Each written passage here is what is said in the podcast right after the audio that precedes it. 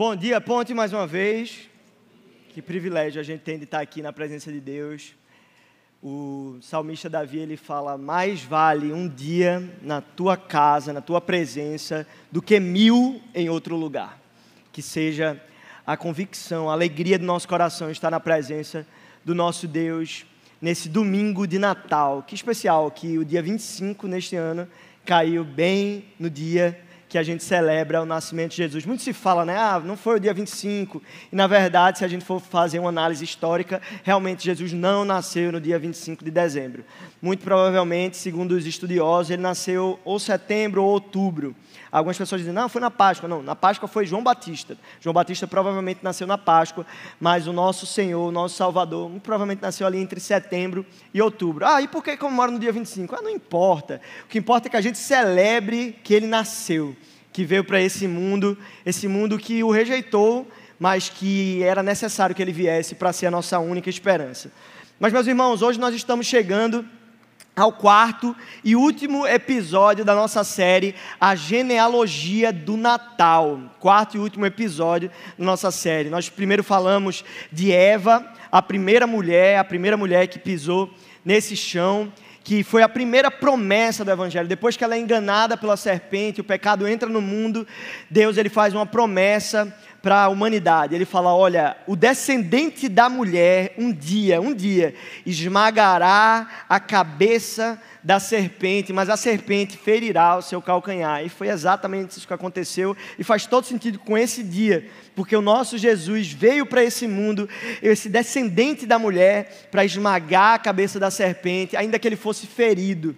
Realmente ele foi ferido na cruz, ele foi esmagado por conta do nosso pecado, mas o castigo que nos trouxe a paz estava sobre ele, e pelas suas pisaduras nós fomos sarados. No segundo episódio, nós vimos a vida de Ruth. Ruth, essa mulher pobre e renegada que agora é resgatada por Boaz e traz a menção, a sombra do Messias quando aponta para o resgatador. Boaz, junto com Ruth, gera um, um, filho chamado Obed. Obed gera Jessé. Jessé foi o pai do rei Davi, de quem veio o nosso Salvador. Davi, que é da tribo de Judá. Judá, que é filho da mulher que foi tema do nosso terceiro episódio, Lia. Lia, esposa rejeitada. A esposa que Jacó não queria, ele queria Raquel. Então, ele, Lia vive numa constante desaprovação de si mesma, uma carência exacerbada, uma falta de amor. Ela, ela era mal amada, desamparada, rejeitada. Mas, e ela começa a batizar os seus filhos, nomear os seus filhos, baseado na expectativa dela. Então ela chama Ruben. Ruben é o meu primeiro filho. Agora que eu dei, dei filhos, o meu marido me amará. E aí no segundo, Deus viu a minha infelicidade. Agora o meu marido me amará. O terceiro filho, Levi, agora que, os, que eu dei três filhos para o meu marido, agora ele terá afeição por mim e nem a expectativa dela estava completamente depositada na coisa errada. Mas o quarto filho ela batiza de Judá e diz assim: Agora louvarei o Senhor. E quando a atitude dela muda, tudo muda. Judá é o filho que deu origem à linhagem da qual a, a quarta e última pessoa da nossa série integra. Ela se chama Maria. Maria, esse é o tema e a mulher, o personagem bíblico que nós vamos usar para o quarto episódio da nossa série. Então vimos Eva, Ruth, Lia e hoje terminamos com Maria, esta que foi a mãe de Jesus. Ela que é muito mal interpretada, porque são erros nossos, ou superestimá-la ou desvalorizá-la. Ou a gente exalta ela acima de Jesus, como é prática de algumas igrejas, de confissão diferente da nossa, coloca ela num pedestal e a adora, e a idolatra, ou crê que ela é algum tipo de intercessora, e ela não é, a Bíblia não fala disso. Mas algumas outras comunidades, até evangélicas, cristãs, protestantes, ignoram quem ela foi, super desvalorizam a pessoa de Maria, e ela não é uma qualquer, definitivamente. Definitivamente, Maria não é uma qualquer. Ela tem o seu valor e é um valor inestimável mas ela não está acima de Cristo e nem é a nossa intercessora, portanto, ela é muito mal interpretada. Mas então, quem era Maria?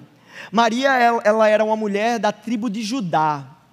Ela morava em Nazaré, aquela cidade, lembra, insignificante, que o, que o discípulo Natanael fala: pode vir algo de bom de Nazaré? Lembram quando ele falou isso para Jesus? De Nazaré pode vir alguma coisa boa? Pois é, Maria morava em Nazaré.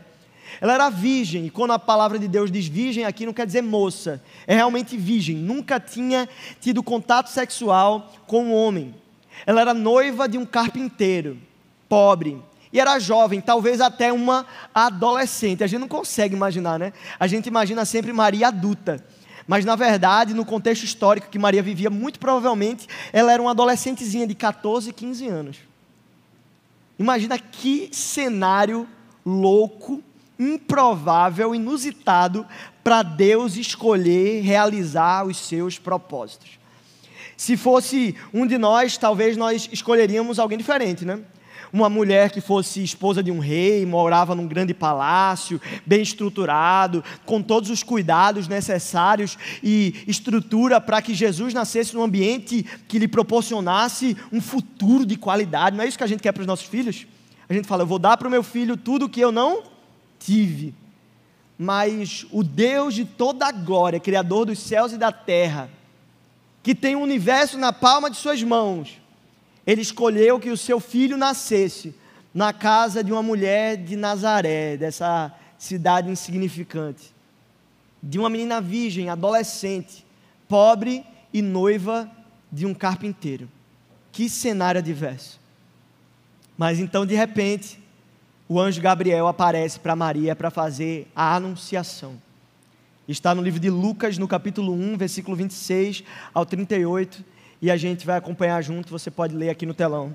Lucas, capítulo 1, do versículo 26 ao 38, diz assim: No sexto mês da gestação de Isabel, Deus enviou o anjo Gabriel a Nazaré, uma cidade da Galileia, a uma virgem de nome Maria. Ela estava prometida em casamento a um homem chamado José descendente do rei Davi. Gabriel apareceu a ela e lhe disse: Alegre-se, mulher favorecida, o Senhor está com você. Confusa, Maria tentou imaginar o que o anjo quis dizer. Não tenha medo, Maria, disse o anjo, pois você encontrou favor diante de Deus. Ficará grávida e dará luz a um filho e o chamará Jesus. Ele será grande e será chamado Filho do Altíssimo. O Senhor Deus lhe dará o trono de seu antepassado Davi, e ele reinará sobre Israel para sempre. Seu reino jamais terá fim. Maria perguntou ao anjo: Como isso acontecerá? Eu sou virgem. O anjo respondeu: O Espírito Santo virá sobre você, e o poder do Altíssimo a cobrirá com sua sombra. Portanto, o bebê que vai nascer será santo e será chamado Filho de Deus.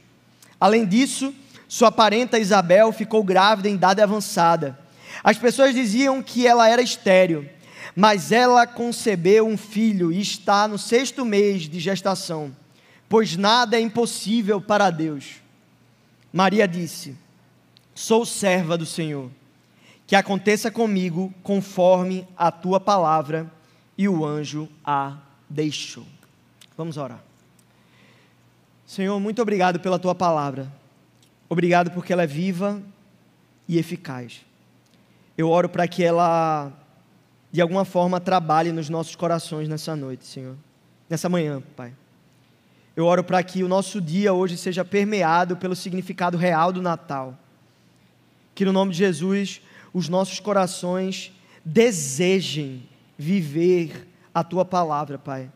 Não como algo que a gente escuta e entra por um ouvido e sai pelo outro, mas que seja o desejo do nosso coração viver os teus propósitos, Pai. Que o Senhor possa semear a tua palavra no fundo do nosso coração, para que dê frutos. Então, nos mostre Cristo, Senhor, através da pregação da tua palavra, até que todo joelho se dobre e toda língua confesse que só tu és o Senhor. Oramos assim em nome de Jesus e a ponte diz: Amém. Essa é Maria. E o meu convite hoje para você, meu irmão e minha irmã, é para que você se coloque no lugar de Maria. Se coloque no lugar dessa mulher, nesse cenário completamente adverso. se fosse eu e você, como nós reagiríamos a uma situação tão difícil, tão improvável? Vamos tentar nos colocar no lugar dela para entender a essência do que o Natal quer comunicar para a gente. O Natal é sobre Jesus, sim, mas existem personagens nessa genealogia, nessa história, que a presença deles nessa genealogia comunica algo para a gente. E a presença de Maria comunica algo para mim e para você. Porque se ela faz parte dessa história, significa que nós também podemos fazer parte dessa história. Não importa de onde viemos, não importa de qual, em qual situação nós nos encontramos, qual o nosso passado, qual o nosso presente, Deus conta conosco na história dele. Então hoje o convite é: coloque-se no lugar de Maria. Pense, ela é uma adolescente grávida. Imagina se uma menina chega aqui ou diante de você e fala assim: engravidei do Espírito Santo. O que, é que você diria para a adolescente? Deixa de ser safada Tu está querendo enganar quem? Você fez alguma besteira. Não engane sua mãe, não engane seu pai. Você provavelmente passou dos limites. Você se deitou com José. Meu Deus, adiantou o processo. Você não sabe que, que sexo só após o casamento. Você. Que safado ainda diz que é do Espírito Santo. Vê que blasfêmia. Se fosse nos dias de hoje, a gente reagiria muito provavelmente assim. Uma adolescente jovenzinha, talvez uns 15 anos, aparece grávida dizendo: O Espírito Santo desceu sobre mim. É, não, sejam sinceros. Vamos ser sinceros. Como a gente reagiria a uma situação dessa? A gente diria amém, glória a Deus, o Espírito Santo está sobre essa, essa adolescente, ela está cumprindo os propósitos do Senhor. É lógico que a gente não reagiria assim. A gente não é tão crente assim. Talvez você seja mais do que eu. Mas, meu Deus do céu, não, não seria assim que nós reagiríamos. Uma adolescente que se apresenta grávida, ela teve que lidar com os julgamentos da família. Muito provavelmente seu pai e sua mãe não entenderam muito bem o que estava acontecendo com sua filhinha. Provavelmente ela estava enganando. Mas, como vocês sabem, cidade pequena, todo mundo fica sabendo das coisas, né? Nazaré era uma, era uma cidade pequena, então todo mundo ficava sabendo.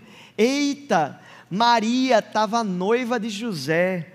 Porque naquela época o noivado era como se fosse um casamento, mas sem sexo, certo? Sem o, o momento do, do deleite ali, do prazer sexual. Não, não existia aquele momento. Era só a, a união que se consumava após o casamento, no fato de se tornarem uma só carne. Então ela estava adiantando o processo. E isso, naquela época, era considerado adultério. Se uma mulher se deitasse com seu marido antes do processo conjugal, do matrimônio, ela era considerada uma mulher adúltera, julgada pela sua família, julgada pela cidade e também julgada pelo noivo, porque todo mundo achava que foi José. Mas e José? Imagina a situação. Minha mulher está grávida e não foi meu. Imagina, tem que se colocar no lugar agora de José. Porque na cabeça dele é: minha mulher botou Gaia em mim. Dizem que Recife é a cidade da Gaia, né? Então, minha mulher me traiu. Então, José ele se sentiu morador de Recife. Então, como, porque todo mundo está achando que ela se deitou comigo, que a gente passou dos limites, que a gente adiantou o processo. Mas na, na cabeça de José, não fui eu. Não fui eu. Definitivamente não fui eu. Eu sei o que eu fiz e eu definitivamente não deitei com Maria. Só que Deus ele é tão cuidadoso que ele não aparece só para Maria. Ele aparece também para José, o que fala no livro de Mateus, capítulo 1, versículos 19 a 25, diz assim: José, seu noivo, era um homem justo e resolveu romper a união em segredo, pois não queria envergonhá-la com a separação pública. Enquanto ele pensava isso, um anjo do Senhor lhe apareceu em sonho e disse: José, filho de Davi, não tenha medo de receber Maria como esposa, pois a criança dentro dela foi concebida pelo Espírito Santo. Ela terá um filho e você lhe dará o nome de Jesus, pois ele salvará seu povo dos seus pecados.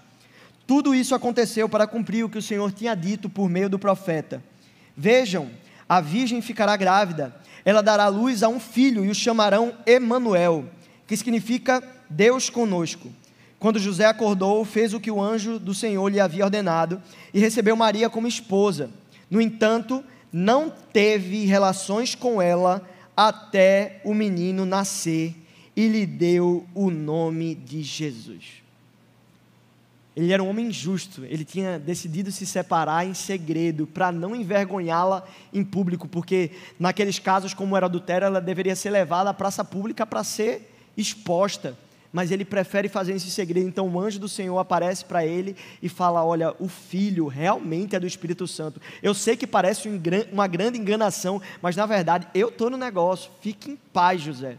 Receba ela como esposa. E ele então se casa com Maria ele a recebe. Eu imagino que talvez se fosse a gente, rapaz, tive um sonho estranho essa noite, esquisitaço. A gente não daria bola nem a pau. A gente inventaria mil e uma desculpas para dizer, ah, não, não foi não. E Maria também. Como assim, grávida do Espírito Santo? Que coisa mais doida, isso foi coisa da minha cabeça. Isso, isso não pode ser real. Mas Deus aparece para Maria e ela crê, aparece para José e ele crê. Eles não têm relações, ou seja, ela permanece sendo uma virgem. Ela é a Virgem Maria que não não teve relações sexuais com o homem e o que estava sendo gerado dentro do ventre dela era algo do próprio Deus o próprio Deus, o Espírito Santo, a envolveu e colocou um embrião dentro da barriga dela. Meu Deus, que coisa maluca!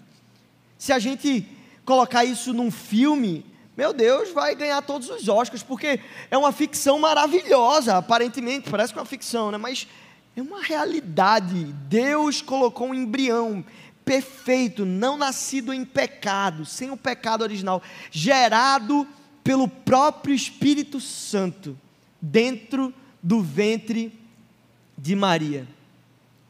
Depois que o anjo se revela para ela, ela diz: Eu sou serva do Senhor, que aconteça comigo conforme a tua palavra. Como eu e você reagiríamos? Será que a gente diria isso que Maria disse? A primeira frase que ela fala é: Como pode acontecer? Eu sou virgem. Ela não está nem preocupada com as outras coisas, ela só está preocupada: Como é que eu vou ter um filho se eu ainda não me deitei com um homem? E aí Deus fala: o que vai ser gerado em você não é de homem, é do próprio Deus. E depois de ela ouvir tudo, ela diz: Eu sou uma serva do Senhor. Que aconteça comigo conforme a tua palavra. Mas a palavra serva usada aqui não é qualquer servo. A palavra no grego é como se fosse o servo menor da casa, o menos importante, o menos credibilizado, aquele que tem as funções mais insignificantes. O que Maria está dizendo aqui é: Eu farei o que o meu Senhor pedir seja lá o que for, por mais inconcebível que seja, eu o obedecerei. É isso que Maria está dizendo. O anjo aparece diante dela e não fala: Maria, você será grandiosa, você será uma grande mulher, você é, é, é fantástica, vai ser idolatrada. Não, ele não fala nada disso. Ele fala: Olha, você é bem-aventurada, você é agraciada, o favor de Deus está sobre você. Mas sabe por quê? Porque você terá um grande filho o seu filho será chamado Filho do Altíssimo, grandioso. Ele reinará no trono de Davi.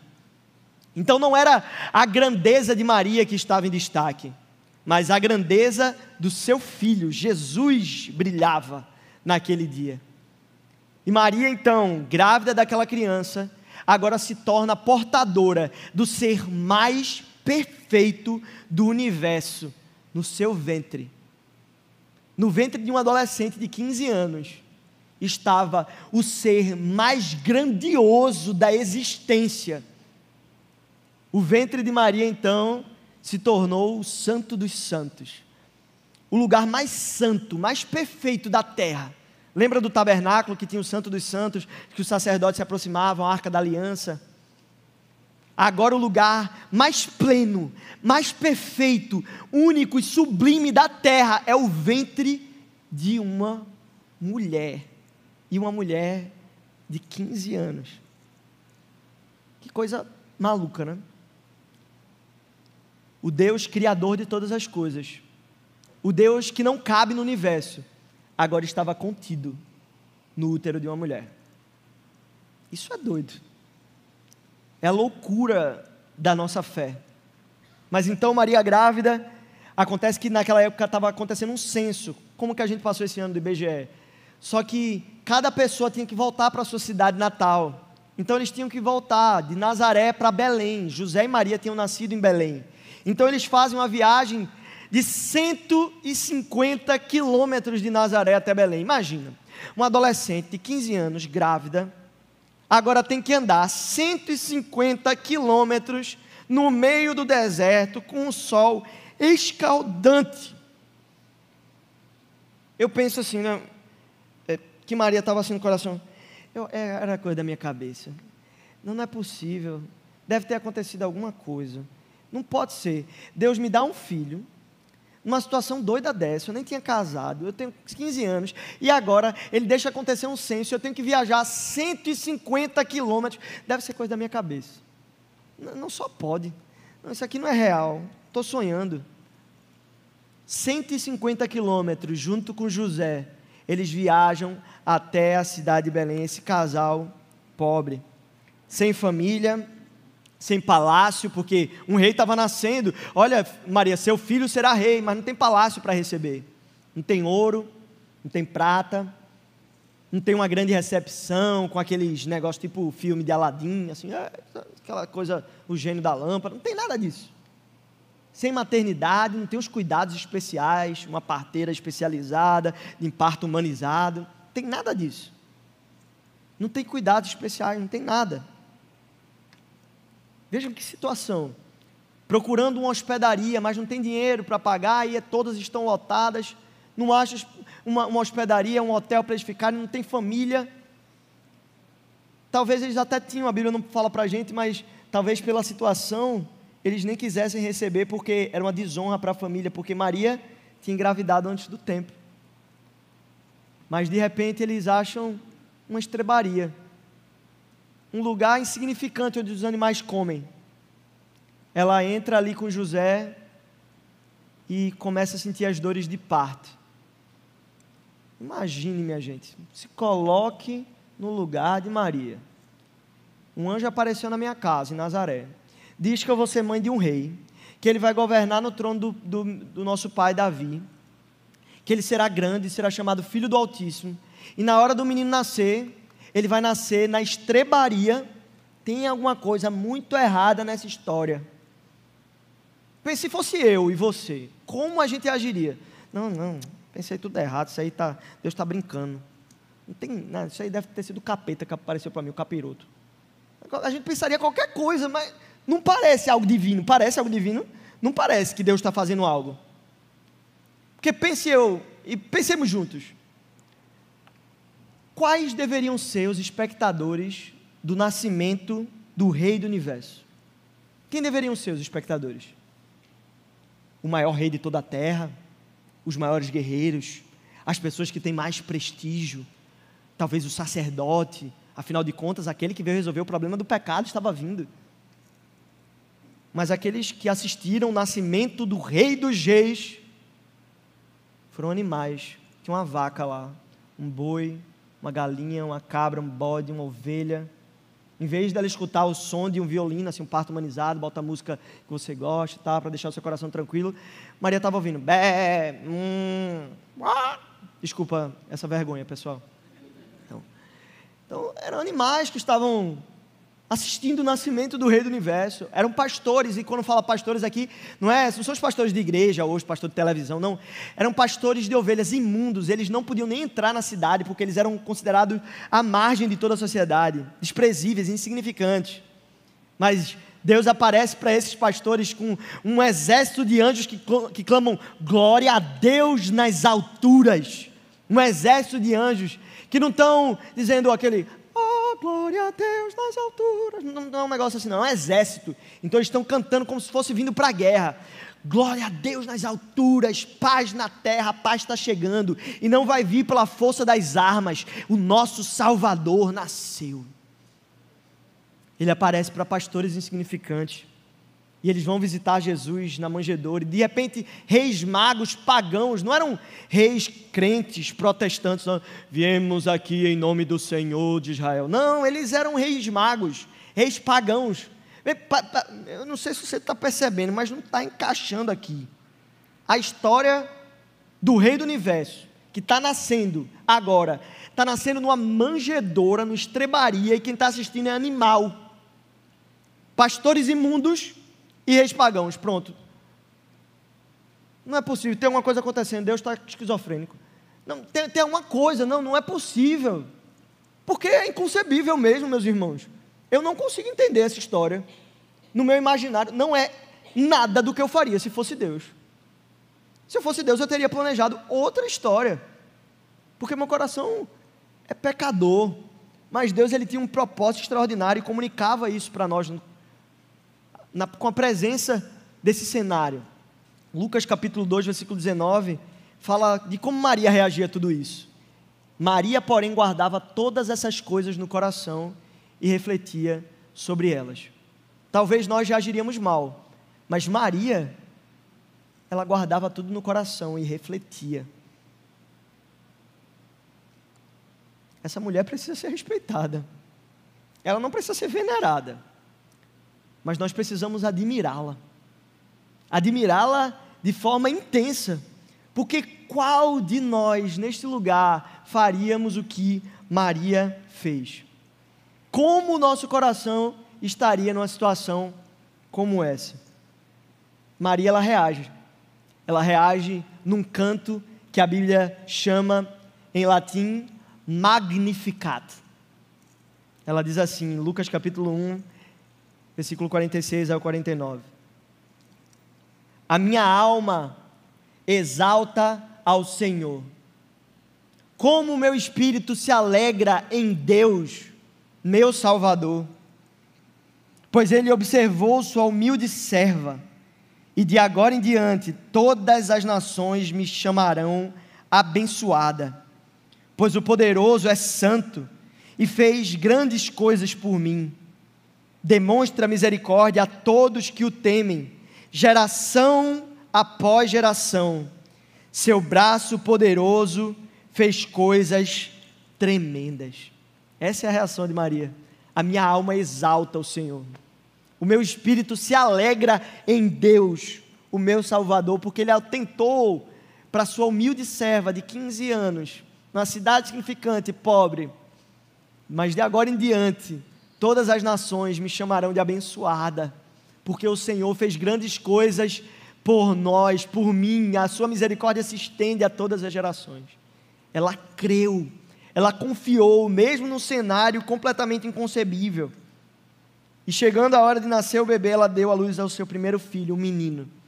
Envolveu em faixas de pano, deitou numa manjedoura, porque não havia lugar para eles na hospedaria. Jesus nasceu numa manjedoura, um lugar onde os animais comem, envolvido em faixas de pano, com visitantes inconcebíveis. C.S. Lewis diz no livro As Crônicas de Nárnia, na verdade, um dos personagens, Lúcia, ela diz assim: Em nosso mundo também, em um estábulo, certa vez, tinha algo dentro dele que era maior do que todo o universo. Aquilo que estava deitado, aquela criancinha, aquele bebê, que não conseguiria sobreviver sozinho. Se José e Maria deixassem aquele bebê e saíssem dali, ele iria morrer. Aquela criança agora precisava ser amparada o Criador do universo, sustentador de todas as coisas, o Deus que nos ampara e que cuida de nós, agora estava dependente dos cuidados de um adolescente. O sustentador do sol agora estava debaixo do sol. O grandioso que não cabe no universo agora estava deitado numa manjedoura imenso na forma de Deus, minúsculo na forma de servo. Lembram do que fala no livro de Filipenses, no capítulo 2? Que ele não considerou que ser igual a Deus era algo que deveria se apegar, mas se esvaziou. Ele se esvaziou tanto que se tornou um bebê, que se tornou um embrião. Deus se esvaziou tanto de si, que ele aceitou ser servo, depender. Criado pela mãe que ele mesmo criou carregado por mãos que ele mesmo formou. Ele aprendeu a falar. Ele que é a palavra. Jesus foi uma criança. O Deus do universo foi uma criança. Não sei, eu não sei vocês, mas montando essa pregação, eu fiquei, meu Deus, Deus é doido. Assim, como assim? Me perdoe, viu, senhor? Não estou chamando o senhor de doido, não. Mas é, vocês percebem, tem alguma loucura muito grande nesse cenário. É como o Agostinho de Pona diz: o Criador do homem se fez homem. Para ele que rege as estrelas, ele foi amamentado por sua mãe, para que o pão da vida sentisse fome, para que a fonte de água viva sentisse sede, para que a luz dormisse, para que o caminho se cansasse da jornada, para que a verdade fosse acusada de falso testemunho, o mestre açoitado, a fundação fosse suspensa no madeiro, a força se tornasse fraqueza, a cura, a própria cura, fosse ferida, a vida morresse. Esse é o nosso Deus, inconcebível. Ele foi uma criança, uma criança que nasceu para morrer. Ele nasceu com um propósito muito específico. Ele não nasceu para viver o melhor dessa terra, como se fala por aí. Ele nasceu com um propósito, e o propósito dele era morrer. Morrer por pessoas que não mereciam sua morte. Por pessoas como eu e você. Por pessoas como os criminosos que estão nos presídios, eles também são alvo da graça e da misericórdia de Deus. Os maiores ditadores desse mundo também poderiam ser perdoados, porque a graça, ela não olha merecimento. Ela não vê se nós preenchemos alguns pré-requisitos. Ela nos aceita como estamos. Nos cobre, nos abraça. Jesus foi o único que não merecia, morrendo como se fosse o único que merecesse. Todos nós merecíamos, mas então Jesus assume o nosso lugar, ele, o único que não merecia. Ele morre como se fosse o único que merecesse, assumindo a culpa do nosso pecado sobre nós, sobre ele. Para os outros, para nós, ele é o Salvador. Mas para Maria, ele era o bebezinho dela, o filhinho dela, a criança dela. Imagina na cabeça de Maria, como ela estava lidando com tudo isso. Ela ainda não sabia que ele teria de morrer. Eu imagino que Jesus, quando começou a dizer: Olha, eu vou ter que ser morto, crucificado, mas eu vou ressuscitar. Imagina o coração de Maria diante de tudo aquilo. Os discípulos todos deixaram na hora da morte, só ela ficou lá. Só ela, aos pés da cruz, olhando para Jesus e dizendo: crucificaram o meu bebê. Não é isso que a gente às vezes vê as mães falando, né? O menino já tem 25 anos, meu bebezinho. Minha mãe faz isso comigo. Para a gente era o Salvador que estava sendo crucificado, mas para Maria era o bebê dela, era o filhinho dela. Ela ainda não fazia ideia, mas o bebê dela existia antes dela.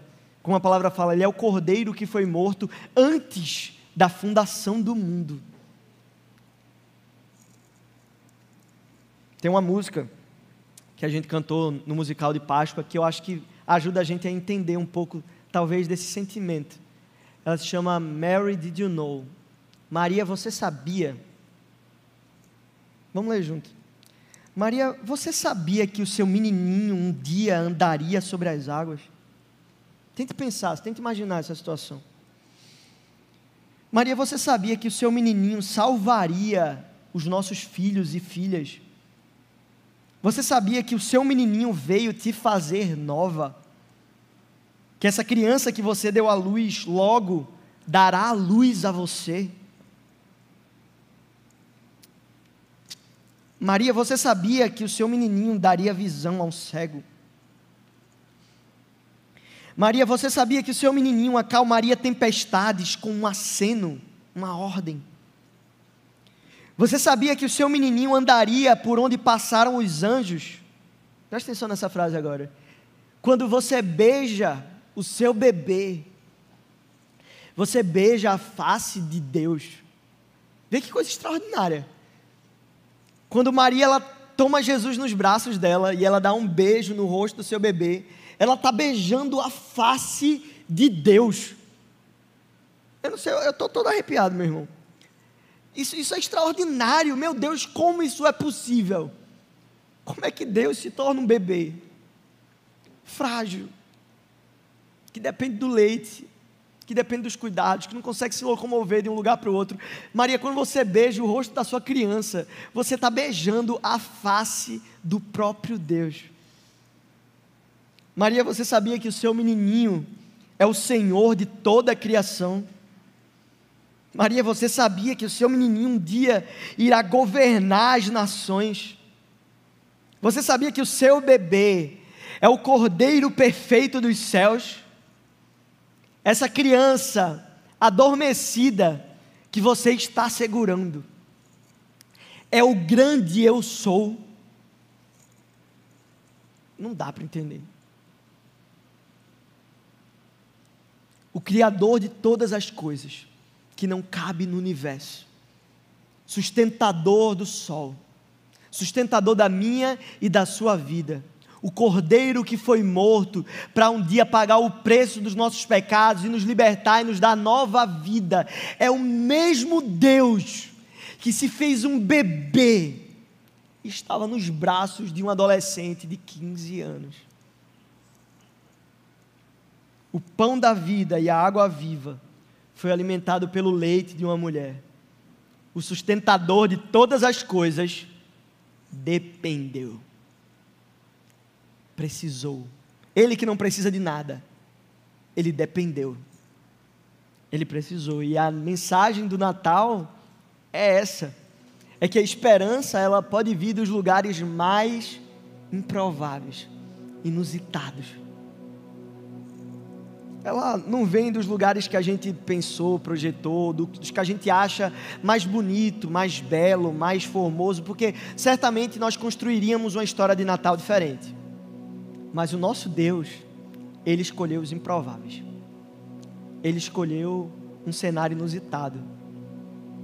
E se ele fez isso com Eva, uma mulher caída, se ele fez isso com uma moça pobre, Ruth, se ele fez isso com a esposa rejeitada, Lia, ou com a simples adolescente, Maria, isso significa que ele pode fazer isso na minha e na sua vida. Deus, ele conta conosco da história dele. Não importa quem nós somos, nem, não importa quem nós fomos, não importa nem mesmo o futuro, porque nós vamos cair. Infelizmente, nós em alguns momentos vamos cair. Mas ele morreu sabendo disto. Ele não morreu porque a gente cumpriria o acordo, porque agora a gente seria santo perfeito. Não, ele morreu a despeito das nossas falhas, dos nossos pecados. Ele nos ama. Por mais improvável que você se sinta, por mais inadequado que você se veja, Deus escolheu você. E a palavra dele, o próprio Jesus diz: Ninguém vem a mim se o Pai não o trouxer. O Pai nos trouxe para perto. Então, hoje existe uma estrela brilhando no céu. Assim como aquela estrela brilhou e apontou o caminho para os pastores, para os reis magos, indicando onde Jesus nasceria. Essa estrela hoje brilha diante de nós e ela aponta que o Natal pode acontecer no nosso coração. Jesus pode nascer aqui dentro, aí dentro.